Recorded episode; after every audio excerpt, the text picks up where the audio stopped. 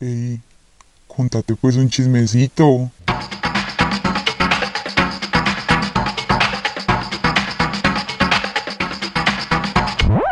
Bueno, o empezamos ya o no empezamos nunca. Y si ustedes vieran como yo estoy de emocionada por este episodio, es que hay unas historias tan buenas.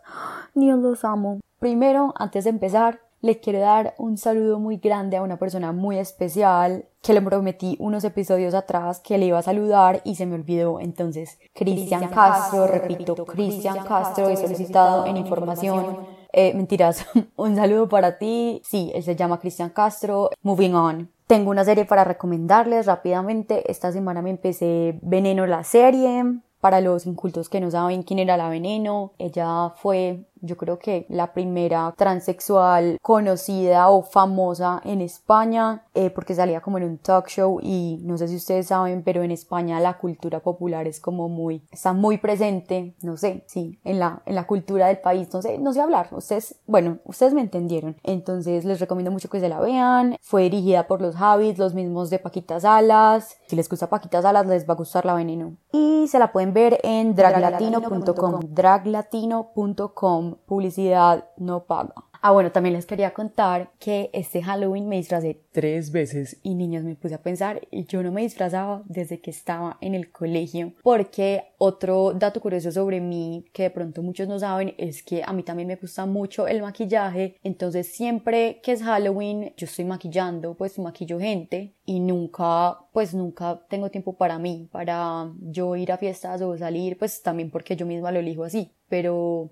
a mí me encanta disfrazarme, entonces este Halloween que nadie iba a hacer nada, entre comillas, aproveché y mis tres disfraces fueron de reggaetonera, ese lo subí a Instagram, a mi Instagram personal, que si no me siguen ahí, pues síganme. Me disfrazé también de hincha del Nacional, de una del Sur. Ese no sé si lo puse en, pues yo lo puse en Close Friends, pero no sé si puse alguna historia en Instagram de ese. Y bueno, este sí ya lo vieron todos porque también se los puse acá en el Instagram del podcast. Me disfrazé de Nea. Que yo soñaba con disfrazarme de Nea, llevaba soñando como desde hace cuatro años y por fin lo hice porque me había tratado de eso una vez para el colegio y lo necesitaba repetir. Y yo considero que lo hice muy bien. O sea, lo hice demasiado bien y ya. Esas eran como las cositas que quería contarles antes de empezar. Ahora sí. Una, dos y tres. Ánimas del purgatorio.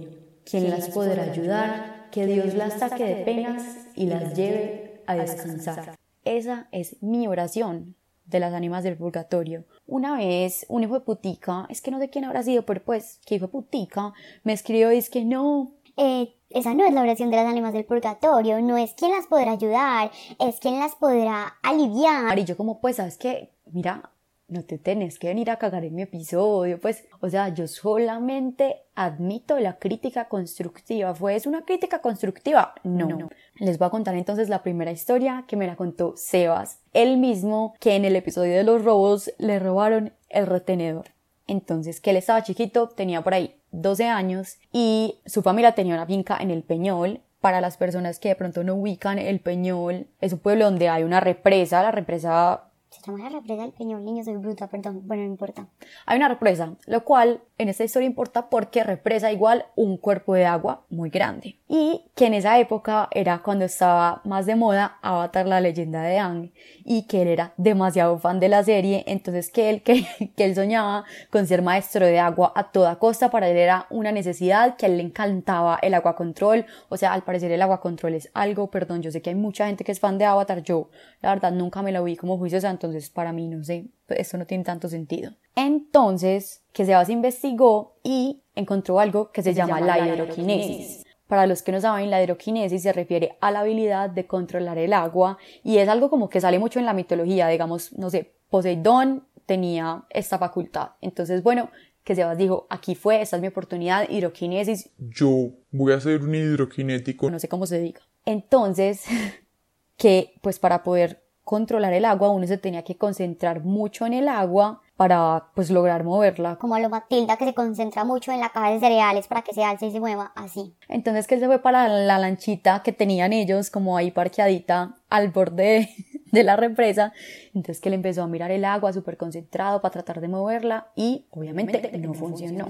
Entonces que él decía como no, fue puta, es Que yo necesito ser un maestro del agua, cueste lo que cueste, yo voy a ser el maestro del agua. pues yo como voy a estar rodeado de tanta agua y no voy a ser capaz de moverla. Entonces él dijo no. Yo voy a hacer un pacto con el diablo, porque esta es mi única opción. Entonces él dijo Diablo, si estás escuchando, yo necesito poder mover el agua. A mí no me importan las consecuencias, a mí no me importa nada. Lo único que necesito es ser un maestro del agua. Tampoco le funcionó el pacto con el diablo. Listo, no pasó nada más. Normal, esa noche él se fue a dormir. Y dormía en un camarote con la mamá. Él estaba arriba y la mamá abajo. Entonces, que de momento a otro la cama se empezó a mover como muy fuerte y que a él se le fue el aire y no podía hablar y no podía respirar. El desesperado, muerto del susto, ¿qué está pasando? No entiendo nada. Que él sentía como que algo lo estaba aplastando encima y que él le intentaba gritar a la mamá y que le intentaba gritar, ¡Mami! Que solo era capaz de gritar como, ¡Mami! Que en ese momento él dijo como, Claro, esto fue porque yo hice un pacto con el diablo. entonces que él empezó a rezar y a decir como, no, No, diablo, pues yo no necesito ser maestro del agua, yo lo único que quiero es dormir, a mí ya no me importa, pues yo solamente quiero mi vida, regresar a mi vida normal, respirar y dormir. obviamente creo que ya todos lo concluimos después de escuchar, esto era una parálisis del sueño, no era el diablo reclamando su parte del pacto, pero te mando un beso gigante Sebas y ojalá algún día logres ser maestro del agua.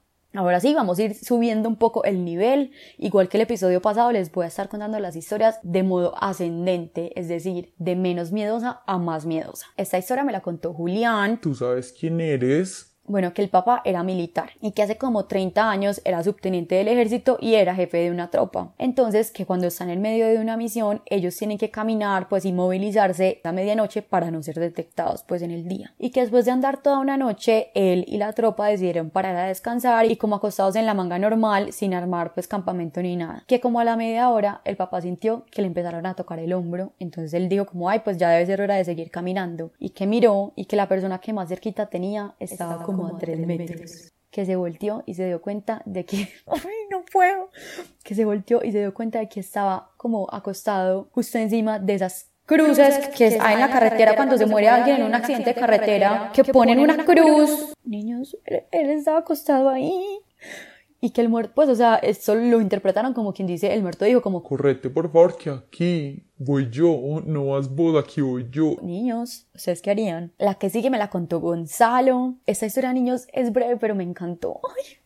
Bueno, que los abuelos cuando eran jóvenes vivían en una finca solos y que en una noche de luna llena estaba todo muy oscuro y de un momento a otro se empezó a escuchar como un costal arrastrándose por el suelo y que los perros empezaron a ladrar horrible. Entonces que el abuelo se levantó, Con un machete. pues seguro no sé, asumió que era un ladrón y que la abuela le gritaba ¿Para dónde vas? ¿Para dónde vas? entonces que se fue detrás de él. Cuando la abuela salió, vio que había como una figura humana y alta como de dos metros, pero, que estaba toda envuelta como en fique, pues como de lo que están hechos los costales. Y que esta criatura que arrastraba los pasos al caminar se había enredado con la baranda que rodeaba la casa y que estaba haciendo como unos sonidos muy agudos, como gritando, como, si le estuviera doliendo.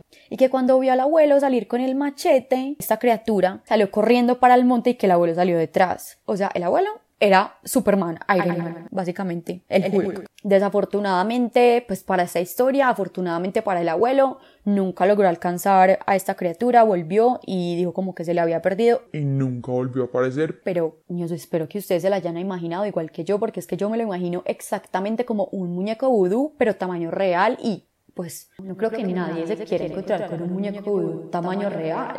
Siguiente historia. Bueno, esta historia sí es anónima. A una persona, a una vieja, la protagonista de esta historia, la contrataron en Bogotá. Entonces que ella se fue a vivir allá, eso pasó hace como cuatro años. Y que ella alquiló un cuarto y vivía con la dueña del apartamento, que era joven, pues como de su edad. No sé, habría- habrían tenido por ahí 25 años. Y que desde la primera noche que llegó, Ella empezó a ver una sombra detrás del blackout del cuarto. pero que no le paró bolas. Que al otro día revisó como a ver qué, pues, qué era lo que estaba causando esa sombra y se dio cuenta que no había nada que la pudiera generar, o sea, no había nada entre como el blackout y la ventana, nada. Que si ya subía el blackout no se veía nada, era solamente cuando el blackout estaba abajo que se veía la sombra y que ya la siguió viendo todas las noches que los primeros tres meses ella estuvo sola, no sé por qué, no estaba como la dueña del apartamento, entonces ella estaba viviendo sola en ese apartamento y que estuvo súper enferma con unas gripas súper fuertes, entonces que le tocaba ir un montón a urgencias, que se cayó Dos veces por las escaleras. y ya pues o sea tener en cuenta que muchas veces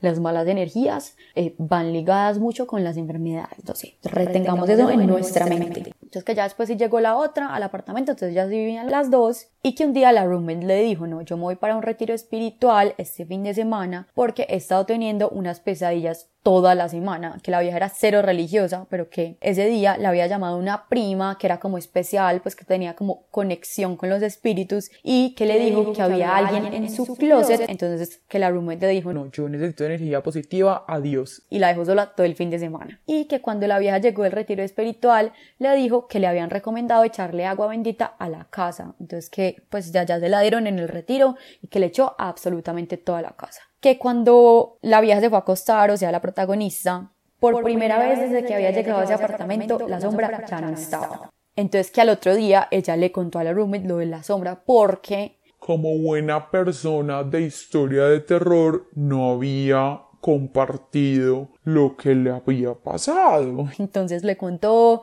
como que mira, yo estaba viendo esta sombra súper rara, desde anoche no la veo, pero Que a la noche siguiente la sombra volvió a aparecer. entonces que ellas ahí sí se empezaron como a medio preocupar y que llamaron a la prima vidente porque ya estaban cagadas del miedo. Entonces que la prima que tenía como 18 años fue con la mamá, o sea, con la tía de la roommate y que les contó que cuando la prima había nacido ella había estado como unos minutos sin oxígeno, pero que la habían logrado resucitar, entonces que ella como que vive como una persona normal, pero con ciertas facultades. Bueno, entonces que la prima dijo que el espíritu ese que había en la casa Era de una señora que había estado casada y que había tenido hijos, pero que el esposo la había dejado por otra vieja y que por eso ella se había suicidado. Que el esposo se había ido a vivir a Bogotá con la otra vieja, entonces que el espíritu de la señora se había ido para allá también. Porque parece que esta persona originalmente era de Barranquilla y que la señora esta que se suicidó sí existió porque quien contó esta historia lo verificó en Google y O sea, como que sí, era, una- era un ser humano verídico. No, y es que yo, por favor, no interpreten eso como yo poniendo en duda esa historia, porque no, esa historia sucedió y listo, chao. Entonces, que la vieja le preguntó a la prima, como, pues, pero ¿por qué el espíritu de esa señora está en ese apartamento? Y que la prima le dijo, no, es que este apartamento es un portal entre ya sabemos que dos mundos, no es necesario que yo se los aclare. y que antes de que ella llegara habían habido otros y que cuando ella cruzara Seguramente iba a llegar otro. entonces que lo que había que hacer era cerrar el portal. Y entonces ella es como, pues, Listo. ¿Y cómo lo cerramos? Entonces que la prima dijo como no, pues la verdad, yo no tengo ni idea, yo de esos temas sí no sé, yo les puedo ayudar a que este espíritu cruce, pero yo no sé cerrar el portal. Entonces que ellas le dijeron como no, por favor no nos ayudes a que cruce porque si va a llegar otro, pues no sabemos quién nos puede llegar, al menos esta como que no es mala, no nos hace nada, mejor, malo por conocido que bueno por conocer. Entonces que pasaron unos días y que la protagonista de esta historia le dijo a la roommate como no, yo no puedo más, Lo siento mucho, pero yo me voy de aquí. y que unos meses después la roommate la llamó y que salieron a almorzar y le contó pues qué había pasado. Entonces que resulta que un man de Medellín que era experto en estos temas fue. Y que de entrada le dijo a la vieja que el cuarto de la otra estaba maldito, o sea, el cuarto de la paisa que estaba viviendo allá estaba maldito, que ahí había algo. Que sacó una navaja y empezó a hacer un hueco en la pared del closet y- de ese cuarto y que sacó un entierro, niño sacó un entierro que tenía varias cosas entre ellas, ¿Un hueso de gato? no sé por qué me estoy riendo, perdón, Un hueso de gato y una mata. que el man dijo que eso era brujería y que antes de que ella hubiera comprado ese apartamento lo había tenido una pareja de esposos y que le habían alquilado ese cuarto, o sea, el cuarto de la sombra, el cuarto del entierro a otra vieja Y que un día le había dado a los tres por hacer un trío. y que la otra, o sea, no la esposa sino la otra, había quedado en embarazo y había abortado ahí en ese cuarto. Entonces que ahí había quedado esa energía. Que después el apartamento lo había comprado un señor Que conocía también como ese mundo de las energías. y había usado esa energía que había como de un niño no nacido para hacer un amarre y que ese amarre había sido el entierro del hueso y la mata que habían encontrado ahí. Que por haber usado esa energía para el amarre era que se había abierto el portal. Cada que digo el portal me estoy imaginando una torta. Para los que no entendieron, en Medellín hay una cosa de postres que se llama el portal. Que habían varios espíritus. No, niños, no sé por qué me estoy riendo. Yo no me debería estar riendo. ¿Qué me va a pasar esta noche? Que habían varios espíritus que no solamente el de la señora, sino Un montón de espíritus. y que bueno, finalmente el man hizo como su maricada, no sé qué habrá hecho. Hecho pues agua bendita, una Biblia, un crucifijo y que cerró el portal. Fin, de la, historia. Siguiente historia que va muy por la misma línea. Esta historia me la contó Luisa. Un saludo para ti, Luisa. Que eres muy fanática de este podcast. Muchas gracias por contarme tu historia. Bueno, Luisa estaba viviendo en Madrid con unas viejas ahí, eh, con tres, y que una de ellas contaba que había perdido un bebé hace unos años y que ella tenía como que hacer la labor de despedir a su bebé porque ella no había sido intención de ella perderlo, pues fue un aborto involuntario. Entonces que un día, como a las 8 de la noche, la vieja compró flores, se bañó en la tina de, de la casa y que se echó como unas sales, pues que ella hizo como un ritual de sanación ahí que le había recomendado un chamán. Entonces Luisa llegó esa noche y que cuando llegó al apartamento sintió como una energía muy rara en la casa, pero no le paró bolas y se durmió. Que como a las 3 de la mañana se despertó de la nada y ella dijo como no, pues yo nunca me despierto a medianoche, yo porque estoy despierta, yo me voy a dormir, pues yo no me voy a quedar despierta. Entonces que puso como una meditación para quedarse dormida y ya cuando estaba muy tranquila, de un momento a otro, pues ella escuchó de la nada como si algo de vidrio se quebrara durísimo en la sala. Y que ya con el corazón a mil, pues ella súper acelerada, muerta del miedo, pero no salió del cuarto y se hizo como la boba. Pero en ese momento sintió que las otras dos roommates, no la del ritual de flores, sino las otras dos, se habían también despertado al baño, bueno, que a ella sí le pareció muy raro como que las tres hubieran despertado al mismo tiempo. Que al otro día ella les dijo como, oigan, pues ustedes se despertaron, ustedes sintieron algo, ¿qué pasó? Y otras como, sí, nosotras nos despertamos y una de ellas también, había escuchado, el ruido, pues lo cual es muy raro porque en realidad no se había quebrado nada ni nada. Y la del aborto decía como, no, yo dormí, yo dormí perfecto toda la noche. Entonces cuento estas dos historias y quiero discutir un tema que a mí me inquieta mucho y es todos estos niños no nacidos, pues o estos abortos, ustedes sí creen como que sean almas que desde el más allá ejerzan como algún tipo de presencia o no, porque es que para mí es muy difícil asimilar como que un feto, me voy a expresar así, no, no me importa, un feto eh, que no tiene entendimiento de nada, porque pues un feto es un feto, cómo va después actuar, si me entienden, como por ejemplo esas historias que a uno le cuentan de, ay no, es que en mi casa mi mamá perdió un hijo, pero yo siento que él, que, que mi hermano nos cuida, pues como que el feto ingeniero, cómo te va a cuidar si ni siquiera alcanzó a aprender lo que es cuidar, si me entienden, pues es que yo no sé partiendo desde el concepto de que no hay vidas anteriores a esta. Me puse demasiado filosófica, niños, pero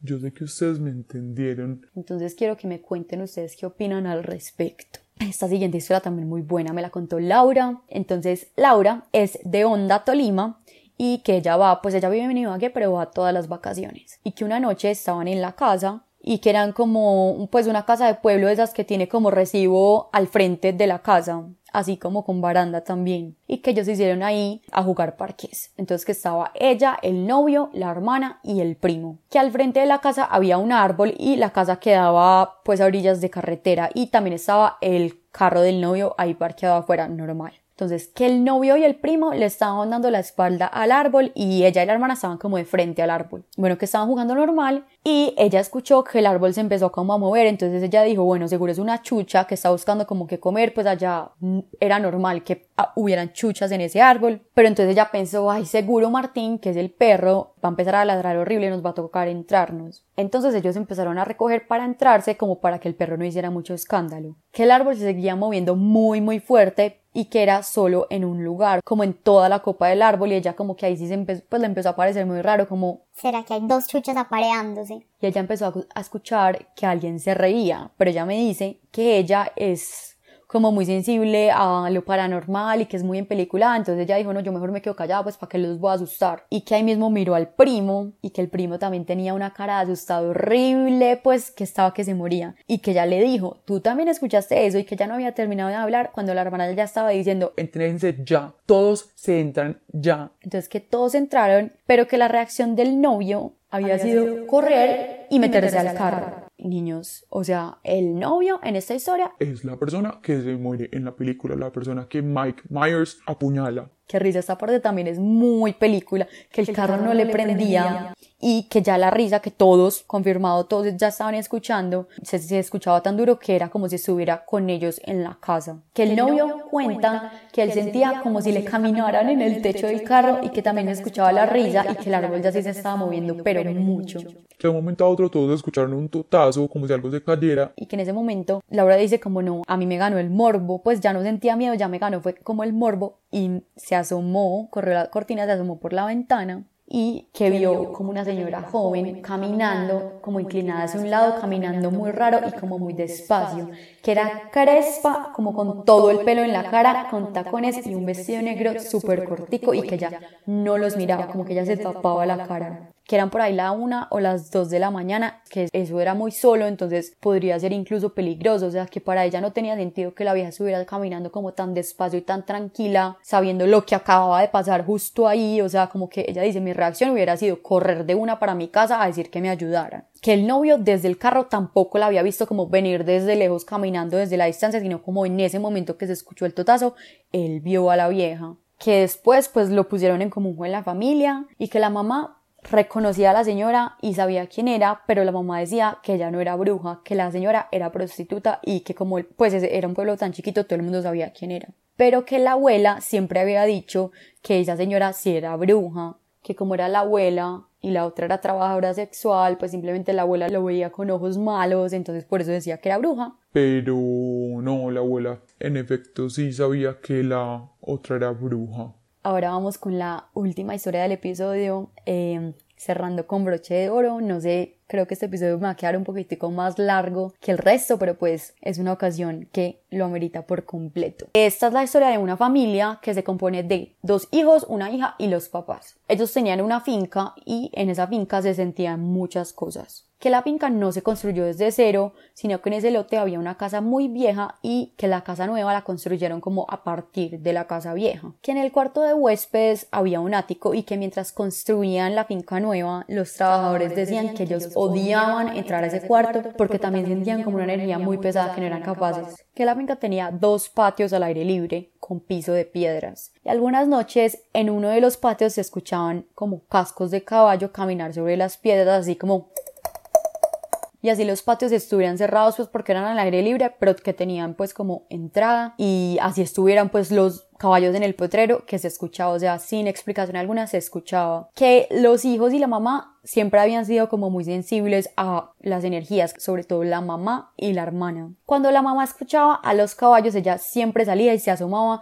pero, que, nunca había nada, cero caballos, nada de nada. Que en el segundo patio, que era como más abajo, estaba el cuarto de huéspedes que ya les conté, y al lado del cuarto de huéspedes era el cuarto de la hermana. Y la hermana decía que ella sentía una presencia muy pesada que venía del baño. Que ellos tuvieron la finca más o menos cinco años y todo era como muy inconstante, o sea, podía pasar por ahí un año sin, sin que pasara nada y después que todo pasara como súper seguido, entonces no había manera como de medir las cosas, pero que por ahí dos años antes de vender la finca las presencias se intensificaron y que la hermana empezó a tener un sueño muy recurrente. Casi todas las noches ella soñaba que veía a un señor sentado solo llorando y como una gente alrededor molestándolo, pegándole y siendo como muy crueles con él. y que ella en el sueño hacía nada, simplemente lo miraba pues eso le pareció muy raro y se empezó a preguntar como pues yo por qué estoy soñando siempre lo mismo, entonces le contó a una amiga y que la amiga le dijo y que la amiga le dijo que eso debía ser un alma que estaba buscando su ayuda y que se sentía atrapada, entonces ella le dijo que conocía una oración para ayudarla a cruzar. Y la oración decía así, abandona y vete en paz. Entonces la hermana le dijo a la mamá que esa finca había que purificarla, pues le contó todo lo del sueño y decidieron echarle agua bendita a absolutamente toda la casa, todos los rincones, absolutamente toda y dijeron esa oración por toda la casa. Que esa noche mi hija se alborotó el avispero. Que los dos hijos que dormían en la misma pieza, había uno de ellos que no podía dormir y él era muy miedoso y muy sensible a las energías. Entonces que él estaba ahí como con los ojos abiertos, pues desvelado como a las 3 de la mañana y que sintió una luz acercándose por la ventana detrás de él y la sintió pasar. Entonces él se volteó y vio una luz súper brillante que estaba afuera y que se detuvo como si estuviera mirando para adentro. Que cuando se detuvo la luz, la, persiana, que estaba adentro del cuarto se abrió. Niños, con todo respeto, yo me cago, pues yo me, me muero. Que la persiana se abrió y que la luz empezó a mirar por todo el cuarto. Que primero miró al otro hermano que estaba dormido y luego fue a mirar al que estaba despierto. Y cuando vio que la estaba mirando fijamente, la, luz, desapareció, y que nunca la volvieron a ver jamás. Ahora todos se estarán preguntando qué pasó con la presencia maligna del cuarto de la hermana. Bueno, que esa noche que ella sentía esa presencia con mucha fuerza y no era capaz de voltearse en dirección al baño porque ella sentía que si ella miraba algo le iba a atacar. Entonces que ella estaba viendo televisión y dijo, bueno, ya, me voy a dormir. Entonces se volteó dándole la espalda al baño y empezó a hacer como algunas oraciones. Que apenas ella empezó a hacer las oraciones, sentía que había alguien encima respirándole y que cuando ella vio que no se iba, ella dijo como ya, lo va a enfrentar. Entonces se volteó hacia el baño y que apenas se volteó, vi una cara que salió desde el baño hacia ella como con las manos tratando de cogerla como... Entonces ella se tapó con la sábana y empezó a decir la oración, abandona y vete en paz, abandona y vete en paz, abandona y vete en paz. Mucho tiempo, mucho tiempo, como pues varias horas ella ahí tapada, muerta del susto, hasta que finalmente como que se tranquilizó y se quedó dormida. Que esa noche tuvo el mismo sueño de siempre, pero esta vez se le acercaba al señor que estaba siendo maltratado, lo paraba del suelo y le decía, abandona y vete en paz, que lo dirigía hacia una luz y que el señor se iba que nunca más se volvió a sentir absolutamente nada en esa finca. Bueno niños, espero que hayan disfrutado tanto de este episodio así como yo disfruté contándoselos porque de verdad se lucieron con estas historias. Quiero concluir también diciendo que yo sé que no las conté todas, llegaron muchas historias y todas estaban muy buenas, pero pues ustedes entenderán que tengo pues como que seleccionar eh, algunas porque el episodio pues no se me puede convertir en un programa de tres horas. This is Halloween. This is Halloween. Chao.